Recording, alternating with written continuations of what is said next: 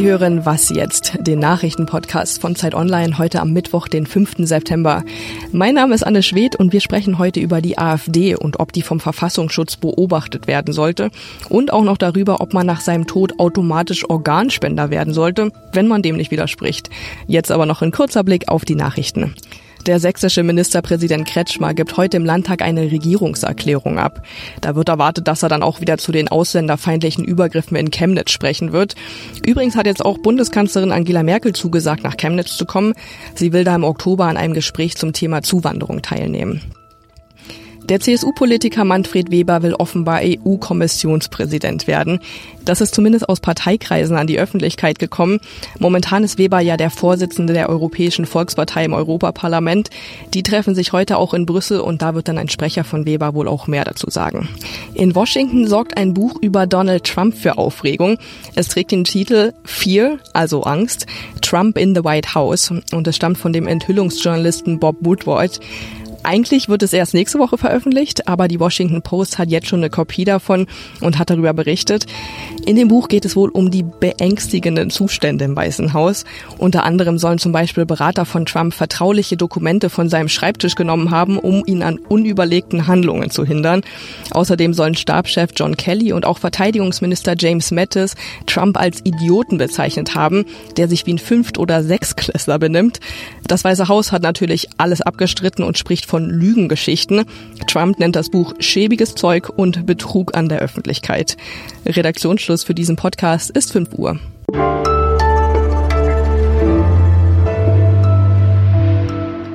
Ich bin Rita Lauter, hallo. Der Schulterschluss mit dem fremdenfeindlichen Pegida-Bündnis in Chemnitz, rassistische oder geschichtsrevisionistische Provokation, die man im Nachhinein dann wieder nicht so gemeint haben will, die Forderungen, die AfD vom Verfassungsschutz beobachten zu lassen, mehren sich. Nicht mehr nur die Lieblingsfeinde der AfD, also Grüne, SPD und Linke, sind für eine Beobachtung, sondern es gibt zunehmend auch Stimmen in der CDU, die das fordern. Im Studio ist jetzt Astrid Geisler aus dem Investigativressort von Zeit Online. Zunächst mal, was heißt denn das eigentlich, wenn der Verfassungsschutz eine Partei beobachtet? Das heißt erstmal, dass diese Partei einen hässlichen Stempel bekommt. Also ist ja jetzt in dem Fall nicht die ganze Partei, sondern es sind Teile ihres Jugendverbandes, der jungen Alternative.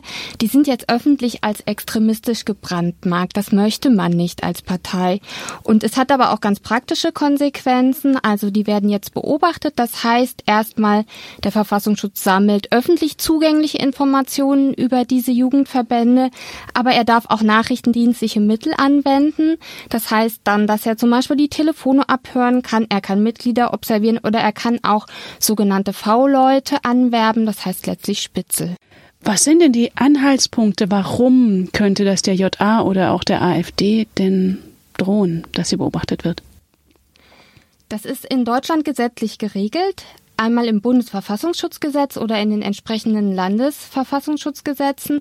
Da stehen dann so Dinge drin, wie zum Beispiel, dass einer Gruppe Bestrebungen nachgewiesen werden müssen, die sich gegen die freiheitlich-demokratische Grundordnung richten. Am Ende geht es um die einfache Frage, sind die AfD oder Teile ihrer Nachwuchsorganisation klar rechtsextrem inzwischen.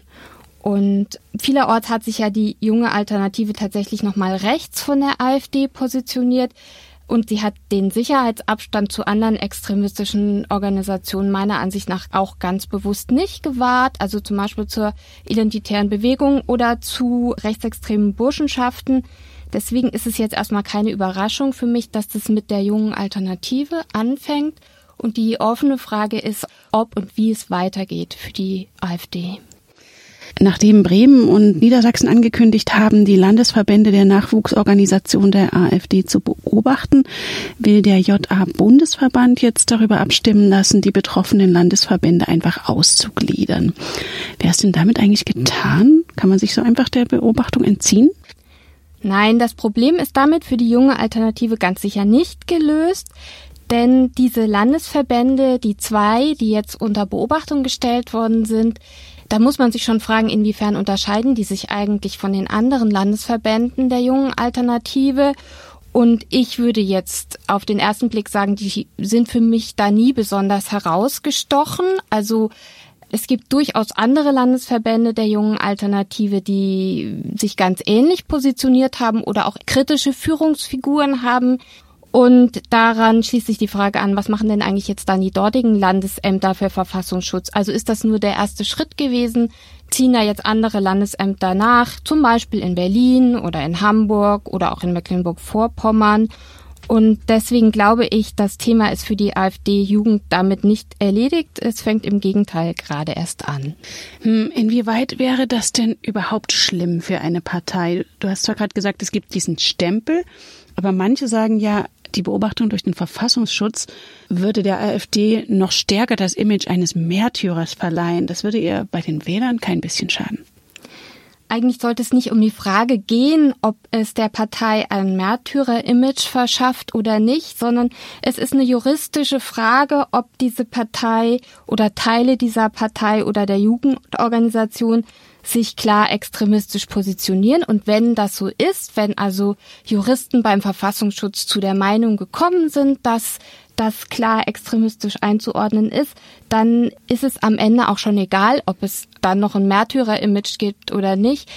Ich habe mir überlegt, wenn wir jetzt über eine islamistische Gruppierung reden, die extremistisch einzuordnen ist, fragen wir da danach, ob es da noch ein Märtyrer-Image gibt oder nicht? Eigentlich nicht. Vielen Dank, Astrid Geisler.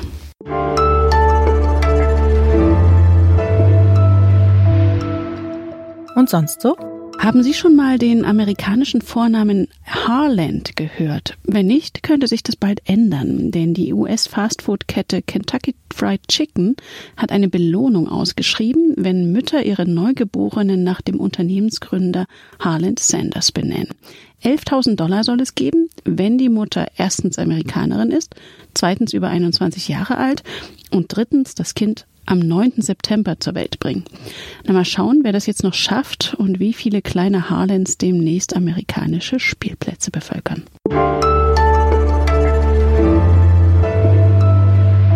Selbst wenn man schon tot ist, kann man noch Leben retten, mit einer Organspende nämlich. Doch, so sagt es der Gesundheitsminister Jens Spahn, obwohl mehr als 80 Prozent der Bevölkerung für Organspenden sind, haben viel weniger Menschen tatsächlich einen Organspendeausweis.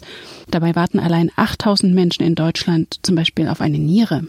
Jetzt will Spahn die Zahl der Organspenden erhöhen, indem er einerseits die Abläufe in Krankenhäusern verbessern will und andererseits wirbt er für eine sogenannte Widerspruchslösung. Das heißt, wenn man selbst oder die Angehörigen nicht ausdrücklich einer Organspende widerspricht, können nach dem Tod Organe entnommen werden. Jakob Seemank, Zeit Online Wissensredakteur und studierter Arzt, ist jetzt im Studio. Jakob, was ist denn von Spahns Vorstößen zu halten? Der erste Vorstoß, nämlich dass man die Organisation in Krankenhäusern verbessert und das, was wir zum Beispiel in Spanien schon sehen, so eine richtige Kultur der Organspende, versucht irgendwie einzurichten, halte ich für sehr, sehr sinnvoll, weil wir sehen, dass die Organspende oft daran scheitert, dass Abläufe nicht gut funktionieren in Krankenhäusern, dass Organspendebeauftragte nicht freigestellt werden von ihrer regulären Arbeit, dass Ärzte nicht oft genug daran denken, dass das ein potenzieller Organspender ist und dann in Ruhe das Gespräch mit Angehörigen suchen. Und das ist ja das, was Jens Spahn in einem Gesetzespaket auch umsetzen will. Und auf der anderen Seite steht diese Widerspruchslösung und die ist ein bisschen umstrittener. Da gibt es schon Studien, die zeigen, dass die dazu führt, dass mehr gespendet wird. Auf der anderen Seite ist sie ein massiver Eingriff in persönliche Freiheiten und als solche wird sie auch kritisiert zum Beispiel von dem Vorsitzenden des Deutschen Ethikrates, der sagt, dann sprechen wir nicht mehr von Organspende, sondern von sowas wie einer Organabgabepflicht.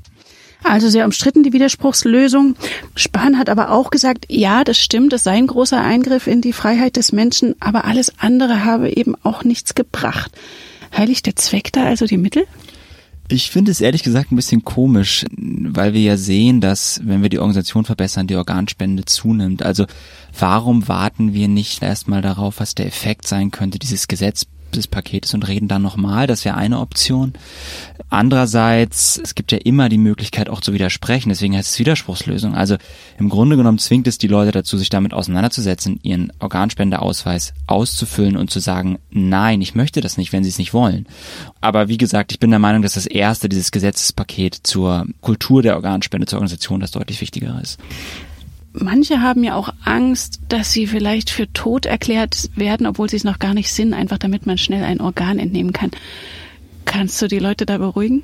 Ja, kann ich. Also die Testung zum Hirntod, der ja vorliegen muss. Also das Hirn sozusagen muss tot sein und der Rest des Körpers wird dann auf einer Intensivstation im Regelfall am Leben erhalten zur Organentnahme. Und diese Testung des Hirntodes ist sehr sicher. Das sind mehrere neurologische Ärzte, die Erfahrung haben, die mehrmals testen, ob die Reflexe des Hirnstamms, also des Teil des Gehirns, der für all die vitalen Funktionen wichtig sind, Atmung, Blutdruckregulation etc., dass diese Reflexe komplett erloschen sind und mit einem EEG werden die Hirnströme mehrmals gemessen und erst dann kann man Organe nehmen. Also man braucht keine Angst haben. Und alles, was man über Organspenden wissen muss, hast du nochmal für Zeit Online aufgeschrieben. Vielen Dank, Jakob Simmank. Das war Was Jetzt, der Nachrichtenpodcast von Zeit Online. Sie erreichen uns unter wasjetzt.zeit.de und morgen gibt's eine neue Folge.